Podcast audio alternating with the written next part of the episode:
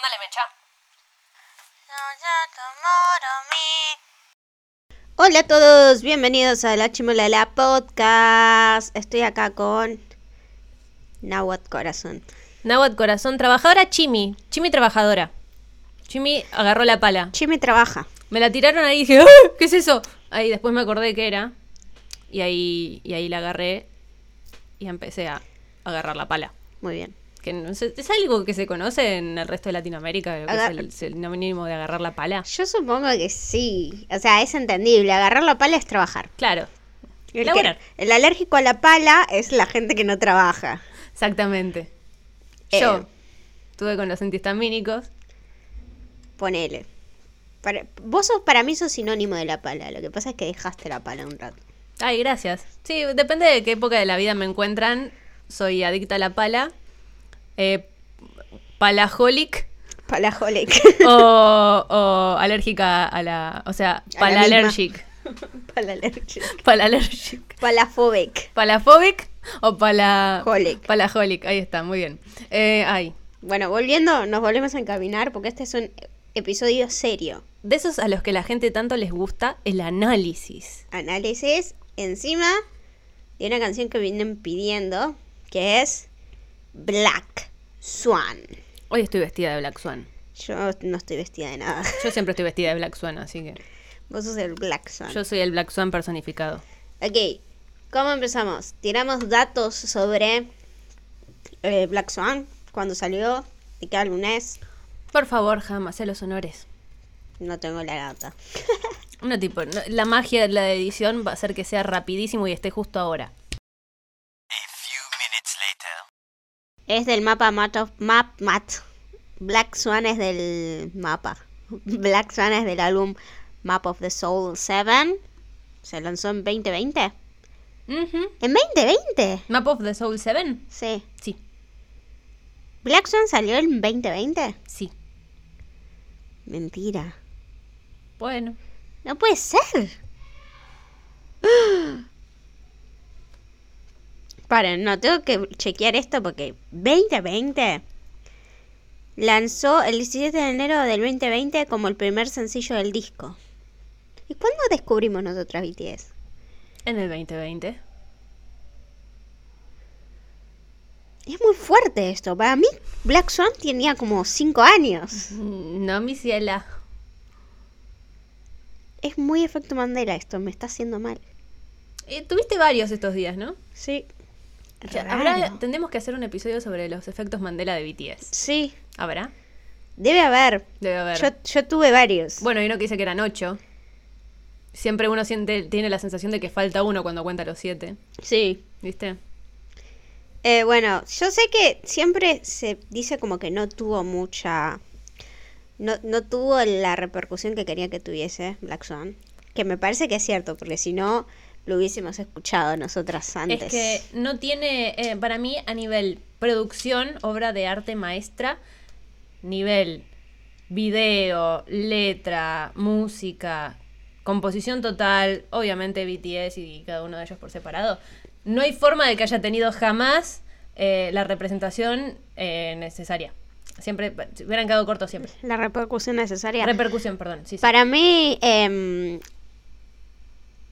como obra de arte, es muy... eh, es demasiado obra de arte como para que tenga repercusión como canción pop. Ok. Como que no es tan pegadiza como para eh, entrar en los rankings que son necesarios para decir, ah, esta canción tiene repercusión. Nah. Pero es una muy buena composición y es una muy buena mm, puesta eh, artística. En escena. Sí, todo, todos los videos que hicieron, Todas las presentaciones la, que tuvo. la presen- las presentaciones en general, me parece que es una de las mejores de BTS. Yo no estoy de acuerdo en que no sea una canción pop lo suficientemente pegadiza, porque para mí cumple con el requisito básico, que es un momento de la letra pegadizo y fácil. Boom, boom, boom. El na, na, na, bom, bom, bom. Es, es, eh, Sí, pero el resto no. Por ahí no lo podés hilar del todo bien, pero para mí sí es re pegadiza. Le Yo creo que es de las canciones de BTS que más se me ha pegado. Como, como que sea fácil de recordar. Me suena a las canciones de Taylor Swift. No a las últimas que directamente no te puedes acordar cómo se cantan, sino a las otras que son como y después tienes el estribillo, no sé, We are the woods, we are the woods, we are the woods, bueno. Eh, pero que como el estribillo no es tan largo, el bom bom bom, na na na na na na, don don don, no es tan largo como para quedar en tu memoria así. Te queda más en la memoria la imagen y el significado de la canción. Si es que te, te tomás el trabajo de leer la letra en inglés, porque mucha gente no lo va a hacer, y yo creo que la letra y el significado, que ahora lo vamos a hablar del video y de todo, es lo que más te pega de la canción. Y hay muy poca gente que se toma el trabajo de buscar la letra. O sea, entonces por eso no tiene la repercusión que tuvo. Porque acá, por ejemplo, en Argentina se escuchó bastante Boy with Love. Muchísimo, se sigue escuchando muchísimo Boy With Love. En la radio, todo. ¿Y vos te pensás que la gente, o sea, X, argentino X, va a buscar la letra de Boy with Love? No, olvídate, no pasa. O sea, lo, lo que le gusta es que es pum para arriba y el na, na, na, na, na, na, na, Eso no lo tiene Black Swan. No, es o sea, es- para apreciar realmente Black Swan tenés que buscar la letra, sentarte y, y- y Tratar- absorberlo. Tratar de entender todo lo que tiene Black Swan para ofrecer. Black Swan no la escuché nunca en la radio, por ejemplo. Mm. Yo no escucho radio, así que. Yo de BTS en la radio escuché Boy With Love, Spring Day, bueno, Dynamite Butter, Save me. Save Me también, eh, Permission to dance. Permission to Dance y cuál era? Fire. My universe. Fire My Universe. y Bueno, las colaboraciones en inglés todas, ¿no? Left and Eh, right. Sí, pero había una más, ¿cuál era? Ahora me olvidé. Dope. No, Dope no la escuché. Pero eh, es común en la radio escuchar BTS. BTS. Es no, común sé, en Argentina. no sé en otros países si es tan común, pero Mm. acá es común. Sin embargo, no somos el país con más ormis. Eh, es raro la contradicción. Lo que pasa es que Argentina le mm, da mucha importancia a la radio. Mm. Entonces me parece que las pocas armies que hay realmente le prestan atención a la radio. Mm. Y la misma radio dice, ah, esto es popular, Y lo lo vamos a pasar y se hace el efecto contagio. Claro. Eh, y además hay radios especiales para adolescentes Sí. que no pueden pasar letras muy zarpadas. Entonces, O sea, Seven no la pasan. vamos, vamos coreano, no entienden nada, pasamos las canciones en coreano, no pasa Mm, nada. mm. Tipo Radio Panda. Radio Panda. Ya no existe más, pero ¿Hace cuánto que no existe Radio Panda? Un montón. no quiero saber. Radio Panda es Radio Disney ahora. Sí, sí, sí. Pasaron muchas cosas en el medio. Debe, haber, debe ser hace mm, 10, 15 años que no 15 existe Radio años, seguramente. Bueno, empecemos ahora sí. Análisis. Análisis. Black Swan. Primero, ¿Cuántos, pará, ¿cuántos análisis tenés vos hechos? Pues yo tengo unos... ¿Cinco? yo tenía un análisis muy bueno que perdí. No lo recuperé. Pero tengo acá como una especie de mapa. Ok. Eh, yo lo primero que vi de Black Swan, obviamente, es la frase con la que empieza el video. Que es la frase de Marta Graham. Contextualiza quién es Marta Graham. Bueno, Marta Graham es una de las personalidades más importantes de la danza. Y una de las personalidades artísticas más importantes de Estados Unidos. Em, por más que en Estados Unidos tal vez no, le, no, no la aprecian como en el público general, es muy importante en el ámbito artístico. Y es la madre de la danza moderna. Danza moderna viene después de la danza contemporánea, digamos. O sea, viene danza clásica Danza contemporánea, y danza moderna. danza moderna. ¿Y qué diferencia habría entre las tres, por favor? Danza clásica es lo que ustedes ven en los ballets, tipo La Golosinas, que- Ujú. donde viene Black Swan, eh, es danza eh, clásica, danza académica, está súper marcado qué es lo que tenés que hacer, qué es lo que no tenés que hacer, es en puntitas de pie, todos los pasos son, por ejemplo, se repiten tres veces, eh, y hay, todo es como elevación hacia arriba. danza contemporánea se empiezan a liberar los movimientos, hay más contacto con el piso. em, sigue siendo una base muy fuerte del ballet, pero es más libre. Es cierto que para empezar a hacer danza contemporánea tenés que hacer una base fuerte en ballet, entonces. Sí, Bien. te sirve. Eh, es más, eh, para mí es obligatorio, porque si- no podés controlar el cuerpo de la misma forma. No hay una escuela de danza contemporánea. O sea, la base viene del ballet y después vos adaptás ese estilo a la danza contemporánea. Pero ahora viene Marta Graham. ¿Danza moderna? Danza moderna, dan- eh, Marta Graham sí tiene una escuela y un método que es muy claro, que se basa mucho en las contracciones, en los ángulos. eh, es una escuela aparte y es una forma de bailar muy distintiva que vos lo ves y decís, esto es Marta Graham. Eh, y se ve mucho en la coreografía de Black Swan, que hay mucha contracción, y también en la melodía, porque la melodía es como tum, tum, Sí, sí. tum, Aprieta y suelta. tum, tum, es aprieta, suelta, aprieta, suelta, y es, eso es, es la técnica de Graham. Entonces Ujú. es como va permeando eh, desde el principio, que es lo más explícito, que es la frase de Marta Graham, la más famosa, a como su técnica y la danza moderna empieza a permear en, en los diferentes niveles de significado de Black Swan. Y la frase es, a dancer dies twice, once when they stop dancing and the first death is the most painful. O sea, el bailarín muere dos veces, eh, cuando bailan, eh, cuando No puede bailar no puede más. bailar más es la primera muerte y esa es la más dolorosa.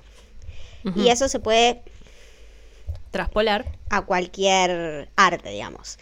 El problema con la danza es que vos tenés fecha de vencimiento. Claro. Generalmente más temprana, querés decir. o sea, Claro, decís- o sea, vos podés cantar, a ver, Charlie García. Yo supongo que todo el mundo conoce a Charlie García. Pu- Puede ser más genérica. eh, Está completamente, Mick Jagger. está completamente detonado. Pero el señor puede seguir cantando. Vos podés seguir cantando. Incluso si canta mal hay algo como de proeza en, bueno, lo sigue haciendo. Sí. Es como, son los años que se notan. y tenés como vos lo podés hacer obviamente tal vez no tengas los mismos registros que tenías antes pero vos puedes seguir cantando Ujú. vocabilizando la danza es algo que vos tenés fecha de vencimiento llega un momento en que el cuerpo no te responde más y no podés bailar más porque no o te lastimaste o no te podés doblar como te doblabas antes o no podés saltar o no tenés la, la- el estado físico para soportar bailar o sea es muy cruel eso de tu como los futbolistas, o sea, tu cerebro puede seguir jugando, tu cerebro puede seguir bailando, te imaginas las coreografías, seguís queriendo bailar, tenés toda la habilidad artística, pero no puedes hacer porque tu cuerpo ya dijo, basta, y ahí moriste. Como bailarín moriste. Te podés reinventar, que eso vamos a hablar después de la reinvención, em, pero ya moriste.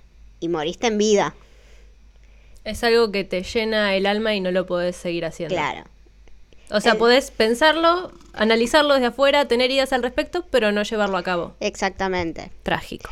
Y me acuerdo cuando yo por primera vez vi Black Swan, el video, yo había escuchado la canción pero no había visto el video. Cuando vi el video y eh, leí la, la frase me puse a llorar directamente. Antes de, de escuchar la canción ya estaba llorando. Es que cuando lo entendés es muy, muy feo, muy triste. Es horrible. Me, yo me acuerdo que me la, me, la escuché por primera vez estando en la universidad. Y en ese momento como que no me pegó tanto. Pero porque era más joven. Ajá. Y no había coqueteado con la muerte, digamos, la muerte artística. Eh, cuando escuché Black Swan, eh, había sido pandemia.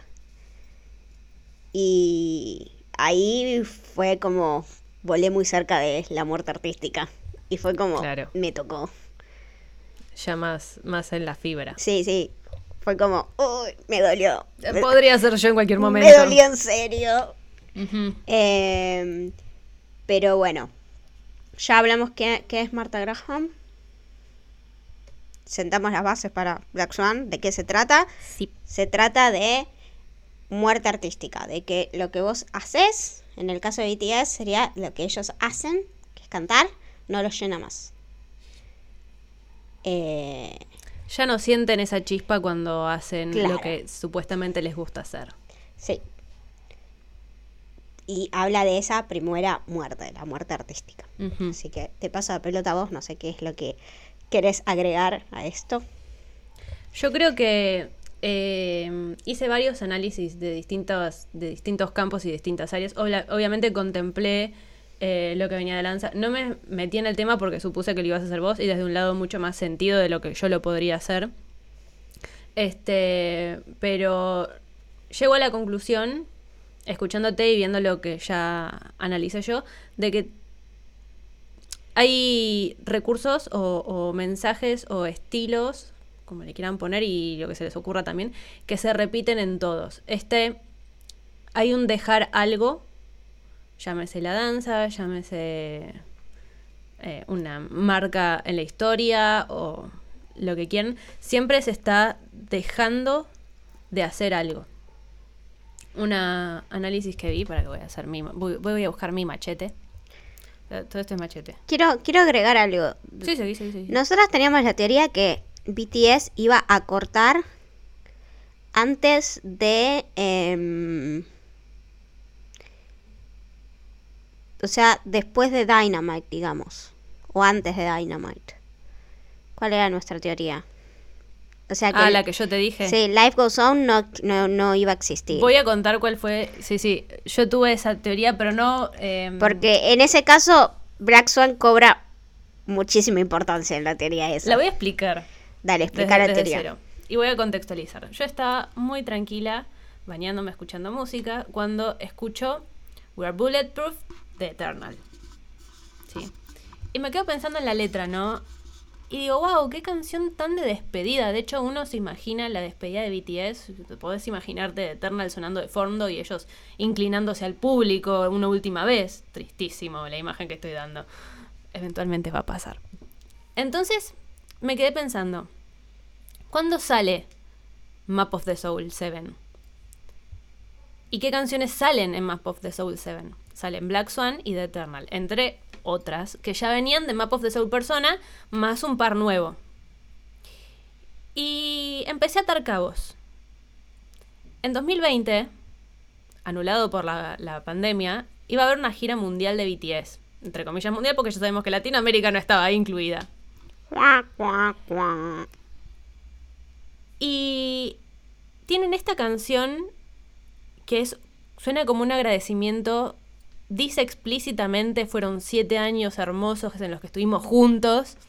Ya no somos siete con ustedes y es muy interesante el juego que hace de palabras en inglés porque you también es plural, entonces ya no somos siete con vos ni con ustedes, somos siete, o sea, somos ocho con Army y somos millones con Army. No, tiene una figura retórica poética muy hermosa. Y yo le pienso, un concierto promocionando este álbum que tiene esta canción, a mí me suena a despedida. Sí, Suena muy a despedida. pero pasó algo que cambió el curso algo. de la historia. Para ellos, para nosotros y para gente que no tiene nada que ver con BTS también, que es la pandemia. Durante la pandemia sacan B con Dynamite y sobre todo Life Goes On. No, la, la cosa, en realidad, la, la, el- la línea cronológica es pandemia, todos encerrados. De golpe, la popularidad de BTS empieza a crecer. Antes de Dynamite. Empieza a crecer lentamente. Como que la gente que. Porque lo que pasó y se documentó es que los encerrados, los encerraditos, volvieron a las cosas que les llenaban de jóvenes. Entonces un montón de gente volvió al K-pop. Entre otras Y al volver al K-pop, te encontrás con estos personajes nuevos nuevos y decís, ah, a ver qué onda. y suben de Y popularidad. empiezan a subir de popularidad. Y en eso de que están subiendo, sacan Dynamite. Gitazo. Que para mí podrían o no haber hecho eso. Yo creo que en algún momento existió la disyuntiva entre, bueno, podemos seguir y hacer un álbum más. De hecho, Jin te lo dice. Yo pensé que era B y me enlistaba en el ejército. Lo dijo él, Sí. no lo estoy inventando yo. Sacan Dynamite, explota todo literalmente. Y eh, me parece que eso, más la pandemia, lo fuerza a sacar B. No, me parece. Vi sale todo junto, No, ¿no? no, yo estaba, yo estaba cuando salió Dynamite. Salió primero Dynamite, Sí. Y Pero siempre sacan un tema primero. pero después salió B con Life Goes On. Como, Promocionaron Vi con Life Goes On. Tenés razón. eh, como que B fue un proyecto, y ellos mismos lo dicen, fue un proyecto de pandemia, no estaba En los planes. pensado. Para mí cierra perfecto. Eh, en que le- se querían retirar con Con Map of the Soul Seven, con y, The Eternal. y Black Swan explica el por qué se quieren retirar. sí. Y de golpe llegan a niveles que nunca antes ninguna banda había llegado en el K-pop. Se me pone la piel de Sí, gallina. y dicen, bueno, tenemos que seguir con la ola. Sí, sí, sí. Y siguen y siguen y siguen. eh, forzando un poco la situación hasta que dicen, bueno, el depredador, no Sí. podemos seguir así. Tenemos que tomarnos un descanso. Y ahí la, ul- la- la imagen de la última cena, Arem Sí. llorando, todo el, el acabose. Eh, que termina explotando la situación que ellos ponían en evidencia en Black Swan. O sea, Sí. la estiraron todo lo posible hasta que pasó lo que tenía que pasar. Pero no por una cuestión física. No, Se tienen por que una retirar. cuestión mental.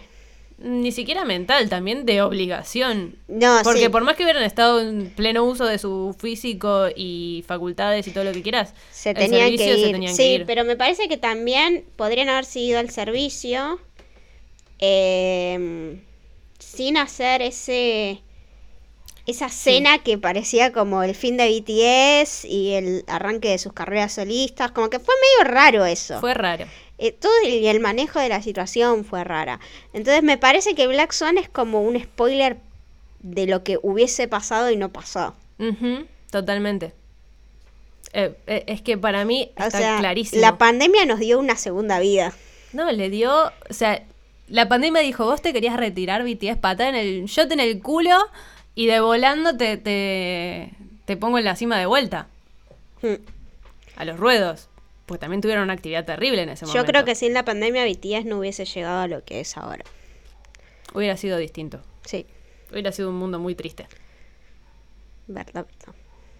Pero bueno, volviendo al análisis de Black Swan, Quiero que vos guíes el análisis y yo voy intercalando cosas. yo quiero advertir que si bien mi fuerte es en el, el análisis musical, aunque no sé un carajo de nada, eh, no lo hice esta vez. Lo tengo, estoy atada a lo que surge musicalmente en el momento. ¿Querés Pero- escuchar Black Swan? No, no, no, la tengo muy fresca, no te preocupes. Pero tengo dos análisis interesantes. Vamos a poner Black Swan en el episodio. Podemos poner Black Swan en el episodio. No sé cómo habíamos quedado con eso, pero después vemos. dale. Por suerte existe la edición. Yo tengo dos análisis fuertes, pero igual quiero hacer un repaso de todos los que hice tipo rápido. Mis análisis fuertes son uno que pueden encontrar en... en ¿Cómo mierda se llama esto? La Real Academia Española. Uy, sí, uf, nivel académico. No, en TikTok. Un chabón lo explicó rápido, yo lo, lo, lo... Ay, Dios, cómo estoy con la palabra. Vamos, vamos, lo extendí un poco más, lo extendí un poco más, que es sobre el fenómeno cisne negro. Y el otro que hice es más atado a mm, un concepto que ya viene usando BTS, es em, la psicología de Jung, específicamente en que se relacionaría con eh, la canción Black Swan. Que también está. No voy a decir nada nuevo. Eso Ok. es, esto es recopilado para que lo puedan buscar. Si quieren el dato de quién lo hizo, me lo, me lo piden y yo lo Yo a eso le puedo sumar el análisis del video musical Sí. y el análisis eh, por parte de sumar un poco de la de dato curioso sobre ballet. Ok. de El lago de los cisnes. Que la mayoría de la gente que conozco me dice, ah, sí, el ballet del cisne negro. Yo, no existe el ballet del cisne negro. El cisne negro es la película. Claro. El ballet es el lago de los cisnes. Pero el cisne negro por la película quedó súper. Marcado. La querés- de Natalie Portman, para los que no saben de qué hablamos. Película como el 2012. Podemos ver el video y mientras vemos el video comentamos. Lo dejamos para el final sin tiempo porque vamos media hora de grabar. Bueno, dale. Empezá vos. ¿Por cuál querés que empiece? ¿Fenómeno cisne negro o lado filosófico o psicológico? Eh, lado psicológico. Ok. Vas a hablar de Jung, Voy a hablar de Jung. nuestro amigo Jung. Igual, eh, sí, voy a tratar de resumirlos lo más posible. Em, lo que Map of the Soul plantea es una recorrido rápido por la psicología de Jung para encontrar el fenómeno de em, individuación, eso que nos hace únicos e irrepetibles, ¿sí? Pero para, voy a saltar varias O sea, partes. cada canción habla de una parte de la teoría de Jung. Más o menos. más o Shadow menos. habla del arquetipo Shadow, del arquetipo sombra, ¿no? Eh, ego habla del ego y bueno, creo que uno se da más o menos cuenta de esas cosas. ego. Pero para apurar un poco, básicamente eh, uno tiene una parte dentro de uno mismo, valía la redundancia, que es socialmente inaceptada. Uno, uno no quiere como exteriorizarla. Puede ser Que en ser manipulador. En nuestros casos es Hamlet y Chimmy. Totalmente. Bueno, Chimi es bastante presentable.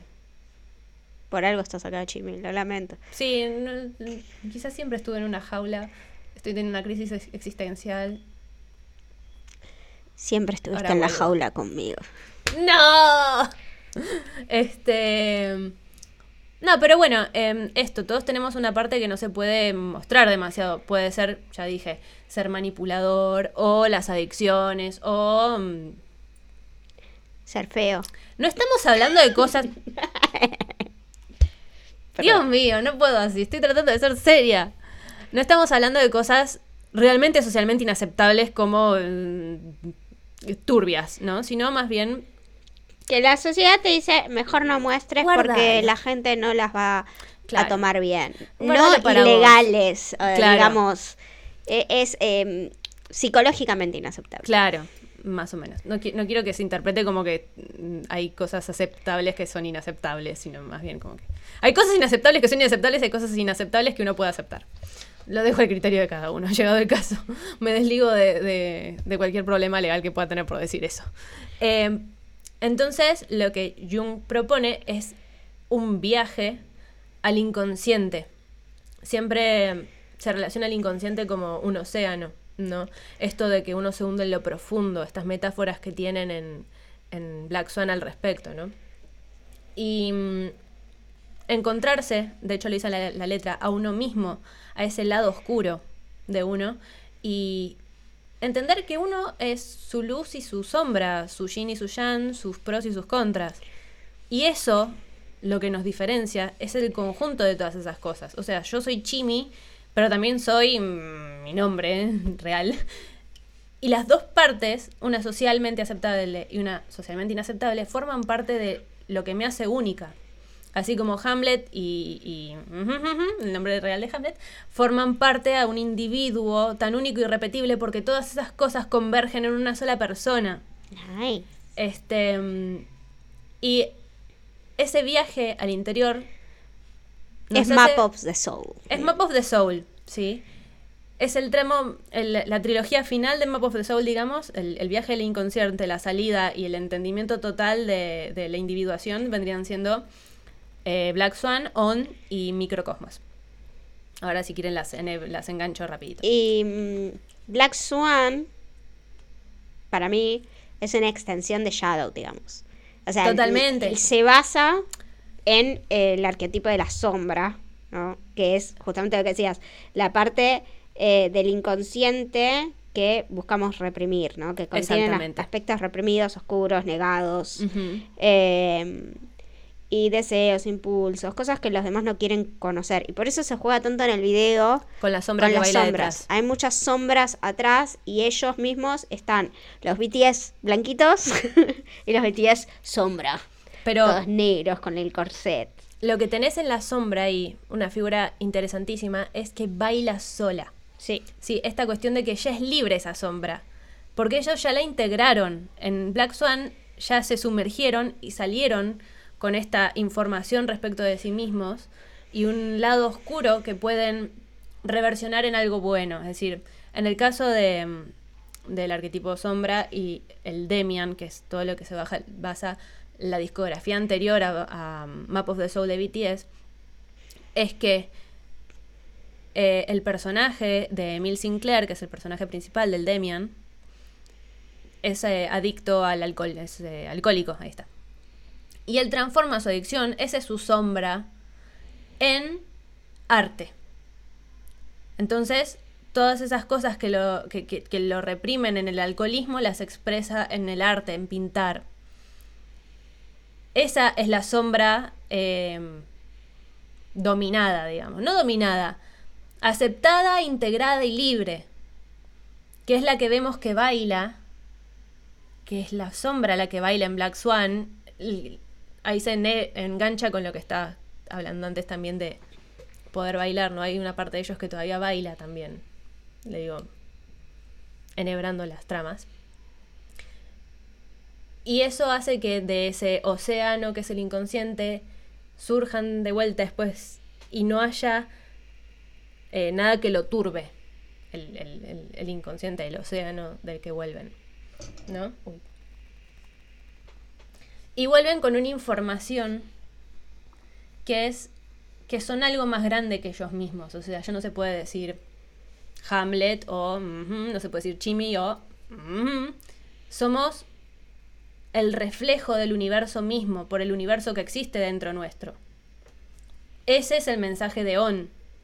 Y microcosmos es cuando ya entendés de que hay nociones abstractas como el tiempo que no existen, que son una creación mental como el pasado y el futuro, porque es solamente una percepción de algo que en realidad no existe, porque no existe realmente el pasado, no lo podés tocar, no existe el futuro, no lo podés recordar, Tal como, e- tal como era. tal como era. ¿Entendés? Entonces, todo ese conocimiento que te hace entender de que el universo es un sistema que vive todo el tiempo de un una mm, en geografía se dice una dinámica sistemática, ¿no? En este lugar pasan así las cosas. Bueno, el universo existe todo al mismo tiempo. Y en los tiempos que incluso manejamos nosotros son distintos a los tiempos del universo, pero todos somos del tiempo del universo, que es lo más grande y, y lo que contiene a todo. Y todos los procesos que se están dando son parte del mismo sistema, universo. Entonces, cuando entendés eso, esa información con la que volvés del inconsciente, es el proceso de individuación que propone Jung finalizado. Es el microcosmos, es entender que el universo es para adentro y es para afuera. Muy profundo. Muy profundo. Demasiado profundo para Hamlet. Como Black Swan. Un nivel de análisis te, te- te acabo de tirar. Uno. Y vamos Exactamente. 32 minutos. O sea que en 5 minutos te tiré un análisis. ¡Woo! ¿Decías? Y a mí me pareció también que Black Swan es, o la sombra en este caso, el arquetipo sombra para ellos, es todo lo que ellos no pueden mostrar en la imagen de BTS. Mm, me gusta. O sea, acá- y vos ves que la sombra son uno solo de ellos. Uy, tenemos la sombra de Jimin, la sombra de JK. Em, y qué es lo que no pueden mostrar y no, lo que no pueden explorar como BTS. Y por lo tanto, hablan de esto de ya no me llena la música porque no puedo incluir a mi sombra en eso. Em, Que, perdón, es un poco lo que estamos viendo ahora con JK y Seven, ¿no? Yo quiero desdecirme de algo que dije en el episodio pasado. ¿Qué dijiste? Que no era muy JK, el, muy JK de BTS el tema. Y tal vez es muy shaky, no de BTS. Exactamente, por eso me quiero desdecir. Me gusta, o sea, cambié de, de visión, no me gustaba porque no era muy JK de BTS, pero ahora entiendo que él lo que quiere hacer es algo que no es muy JK de BTS, es muy John Jungkook. Bueno, bien, ahora sí me gusta. Ahora Entendiendo eso, sí. Pasamos a, la- a Black Swan, a Cisne Negro. Eh, me parece una de las decisiones por cual eligieron Cisne Negro como título.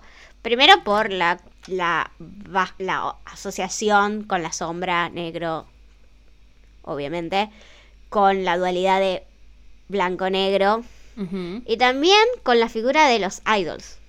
O sea, a mí me parece que los idols tienen que ser como Dead, que es el cisne blanco. Para los que no saben, el cisne blanco eh, o Dead representa la pureza, es súper inocente, fue como maldecida desde muy joven para ser esclava de, de- de la naturaleza, de ser un cisne, y es así súper delicada. Y me hace acordar mucho a los idols, o sea, de lo que tienen que hacer los idols, la figura que siempre tienen que mostrar los idols. Y ellos eligen, en vez de decir cine blanco, eligen cisne negro. O sea, todo lo que el idol no tiene que hacer. O diles todo lo que el cisne blanco no es. Es seductora, eh, mentirosa, manipuladora y usa su sexualidad, ¿no? Para salirse con la suya. Siendo ella la que toma la decisión, ¿no? Entonces me parece que la dualidad cisne blanco, cisne negro también puede leerse por, por el lado de qué es lo que se espera de los idols. Y ellos dicen, bueno, yo puedo ser un cisne, puedo ser un idol, pero no necesariamente tengo que ser un cisne blanco. También puedo ser un cisne negro. Ah, y sobre todo son los dos. O somos los dos. Porque en el ballet, generalmente, eh, tanto Odil como Det, cisne negro, cisne blanco, se bailan por la misma bailarina. La misma persona es el cisne blanco, la misma bailarina es el cisne negro. O sea que tiene que haber ahí un cambio de chip eh, drástico entre un personaje y otro. Sí. Y otra cosa que mm, tal vez me hizo pensar también en BTS es que generalmente en el, cuer- el cuerpo de ballet es un cuerpo que, Que es todas las bailarinas que no son los, los solistas, digamos. Em, y sobre todo en el cisne, en el lago de los cisnes, iba a decir en el cine negro, en el lago de los cisnes funcionan como reflejo de eh, lo que siente el cisne blanco. Aun cuando está el cisne negro en... Aun cuando escenario. está el cisne negro en el escenario, Mm. el cuerpo de ballet, todos los cisnes representan lo que siente ese eh, eh, el cisne blanco en el escenario. Y Perdón, ¿puedo hacer una acote? Eh, porque me gusta ir mezclando las cosas. También esto de que la afuera refleja lo de adentro, que yo Exactamente. mencionaba antes, ¿no? Es como, hay ahí un ida y vuelta en el que todos los niveles de análisis se entreveran en Sí. algún momento. por eso me hizo acordar mucho de eso, que justo eligieron el ballet en el que el cuerpo de ballet refleja los sentimientos del protagonista. Y al mismo tiempo eso de que BTS es como un cuerpo ballet. O sea, refleja a cada uno. pero al mismo tiempo se mueve como una identidad eh, toda junta. El cuerpo de ballet no puede destacarse uno, se mueve todos juntos, somos un cuerpo. Por más de que seamos 23 personas, es un solo cuerpo. Entonces me, me llamó la atención cómo hasta las cosas más chiquititas reflejan el funcionamiento de la banda también. Por eso para mí es una obra de arte. Sí, maestra. es genial. Una obra maestra. A ver, quiero ver la teoría del cine negro. Bueno, teoría del cisne negro es quizás de lo que menos hay para decir, pero yo quiero contar una experiencia también. ¿Te mordió un cisne negro? No, no. A mí me atacó un cisne blanco. No Ah. crean todo lo que dicen de los cisnes blancos porque me atacó un cisne blanco y tiene mucha fuerza. ¿Sí? ¿Mucha? Muchísima fuerza. Bueno, dato. Por eso las bailarinas son cisnes, porque las ves así elegantes, todos. Y ¡zas! pero en realidad tienen alta fuerza. No confíen en los cisnes, Ok, y en las bailarinas. ni en las bailarinas tampoco. Sobre todo en las bailarinas. Bueno, em, explicando lo que es un evento cisne negro, como les dije, yo, es información que se puede encontrar en otro lado. Yo la recuperé y la voy a decir de otra forma. Y voy a contar mi experiencia. Es em, una metáfora que describe un evento con varias características, pero fundamental es sorpresivo. ¿Y qué tiene que ver esto con Black Swan? No nada más el nombre. Yo creo, y de ahí viene mi, mi, mi experiencia, que BTS, va, yo creo, me parece, que BTS es un evento cisne negro. Totalmente. Porque nadie pensaba que iba a llegar hasta donde llegó. Ni siquiera ellos. Y me parece que esa misma razón es por la que después se encuentran en la dicotomía de, che, ¿qué carajo hago con esto? No, no me está llenando de la forma en que creí que me iba a llenar, pero al mismo tiempo llegamos más lejos que cualquiera de los otros y nadie sabe qué hacer. Típico y, conflicto de famosos, digamos. y somos un Black Swan y Y sacamos Black Swan. Eh, voy a leer las características de, de un fenómeno cisne negro. Para el observador es un suceso sorpresivo de gran impacto socioeconómico y que una vez pasado el hecho se racionaliza por res- re- de vuelta. Retrograd. se racionaliza por retrospección haciendo que parezca predecible o explicable y dando la impresión de que se esperaba que ocurriera. Un dato de color fue desarrollado por el filósofo e investigador ibanés Nisaim Taleb. Ejemplos, la Primera Guerra Mundial, se dice que el COVID, el atentado del, do- del 11 de septiembre del 2001, entre Y otros. Eso lo pueden encontrar en. Wikipedia. Y BTS. Eso Eh, no lo van a encontrar en Wikipedia. Al mismo tiempo, si tomamos Black Swan como la teoría de Black Swan, están predijeron su futuro. Porque fue un evento Black Swan. Black Swan fue un evento Black Swan. Los catapultó. Ajá. Porque después de sacar Black Swan, pasó la pandemia y BTS se volvió la banda. Yo quiero decir algo. Quiero contar una cosa que me pasó. A ver, ¿cuál fue tu evento Black Swan? Yo, em, buscando un aval, busqué en, en, en Nepo, o sea, en un chat GPT, Ok. busqué, le puse, Nepo, vos pensás, bueno, Nepo no piensa, pero no importa, vos pensás... Nepo piensa. No, tiene Nepo no piensa. Tiene sentimientos. No tiene sentimientos. ¿Vos pensás, Nepo, que BTS fue un fenómeno cisne negro? ¿Sabes qué me contestó Nepo? Sí, te dijo. Me dijo que no. Te voy a leer lo que me dijo Nepo. Traidor.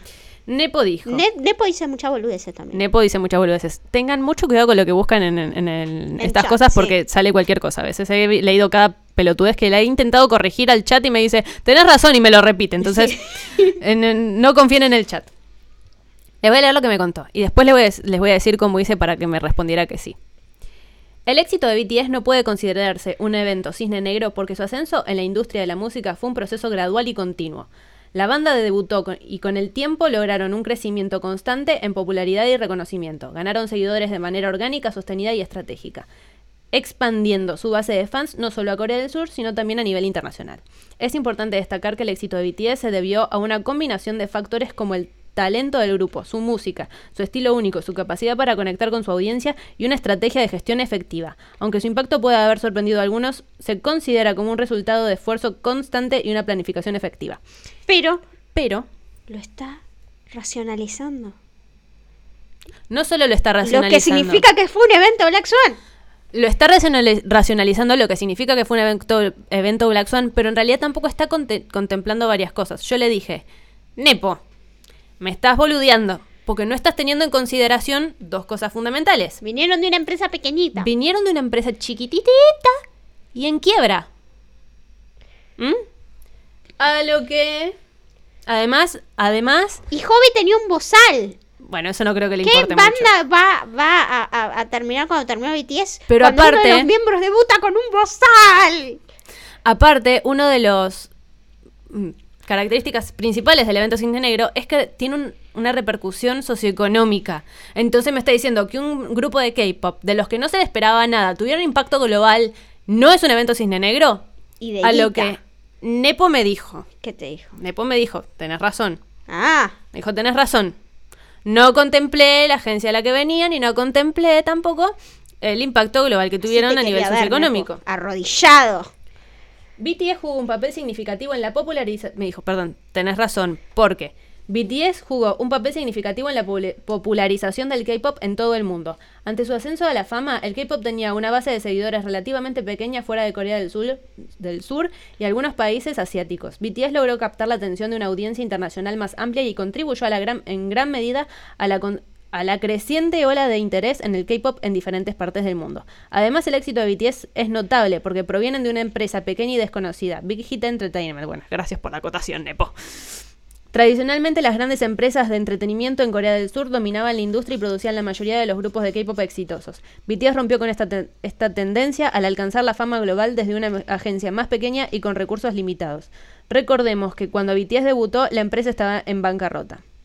Por lo tanto, el éxito de BTS el- por lo tanto, el éxito de BTS ciertamente podría considerarse un evento cisne negro en los términos de cómo lograron superar las expectativas y barreras convencionales para convertirse en una fuerza influyente en la industria y el entretenimiento, y en particular en el género del K-pop a nivel mundial. Es importante señalar que el término cisne negro se refiere a eventos altamente improbables y altamente im- im- impactantes que solo se Ay, me trabé. Solo se comprenden a posteriori. En ese sentido, el éxito de BTS y su influencia en el K-pop es ciertamente podría encajar en una definición ya- en, su de- en esta definición, uy, para que estoy trabadísima. Vamos, vamos, vamos. De vuelta. En este sentido, el éxito de BTS y su influencia en el K-pop ciertamente podrían encajar en, una, en esta definición, ya que su trayectoria y popularidad sor- sorprendieron a muchos y cambiaron el panorama de la música global. Poniendo en su lugar a Nepo desde 2023. Exactamente. Deberíamos hacer un episodio de todos los eventos cisne negros de BTS. Ok, me sirve. Sería una secuela de, Sí, de este. total. Me gusta. Y vamos a estar eh, en- secueleando en cualquier momento porque vamos, llevamos 45 minutos y yo no quiero llegar a los 50. Ok. ¿Qué- ¿Te queda alguna teoría más? Me quedan varias, pero puedo hacer un repaso flash, por, o sea, como contarles de que... O sea, O podemos hacer una secuela. No puedo redondear una idea. Bueno, dale, redondear la idea. A ver. Porque no sé cuál era tu intención con este episodio. La mía es dejar en claro de que BTS, con ejemplo paradigmático de Black Swan, es un grupo de música pop que si no sabes nada de nada, lo disfrutas. Si sabes un poquito de algo, lo disfrutas más. Y si sabes de muchas cosas y tenés muchas ganas de meterte y analizar en profundidad y en todas las variables posibles la música que hacen, es no disfrutable, es hasta vivible. Es para viciosos. Es para viciosos. O sea, yo me, puse a hacer esto y, y busqué esas dos cosas porque ya las tenía fáciles. Pero me puse a buscar y encontré. Encontré. Para. Porque en realidad las desarrollé bastante, pero en, en definitiva títulos puedo tirar. Se puede interpretar como la lucha entre la inseguridad y el miedo del fracaso. El peso de la fama y el éxito. El sacrificio y la dedicación al arte.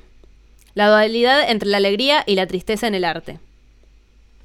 Y puedo seguir, siguen habiendo cosas ahí. A lo que voy es que todas las canciones de BTS tienen muchísimos niveles de análisis. Y se acercan mucho a lo que es una obra maestra. Las obras maestras tienen que ser algo, según yo, que trascienda generaciones, pero no para adelante, para atrás también. Que trascienda el sistema solar y el universo, que sean interpretables a un nivel cósmico. Y lo más cercano que yo conozco a eso es Black Swan.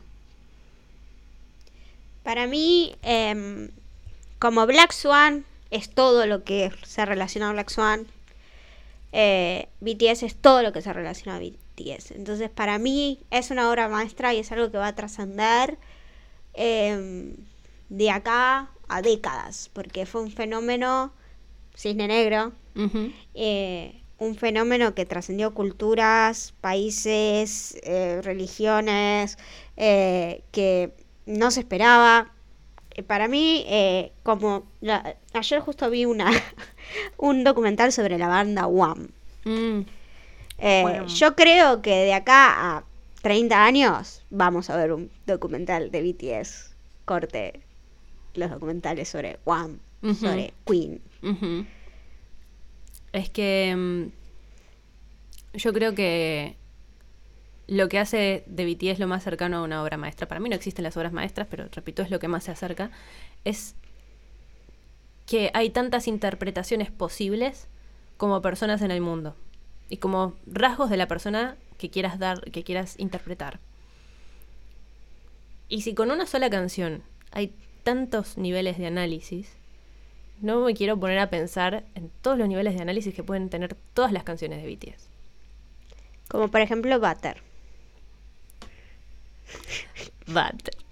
No sé si todas las canciones de BTS, rectificando lo que acabo de decir, pero ya el hecho de que haya un tema tan común como el existencialismo en una sola canción, que es intrínseco de cada individuo consciente de su existencia en este planeta al menos, si eso no es una obra maestra, está muy cerca.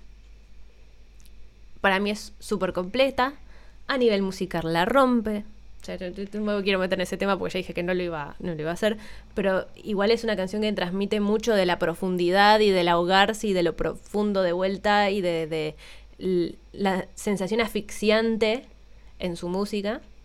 Entonces, si es tan completa, el video transmite tanto, la música transmite tanto, la coreografía transmite tanto, es lisa y llanamente la canción perfecta. Y terminamos con eso.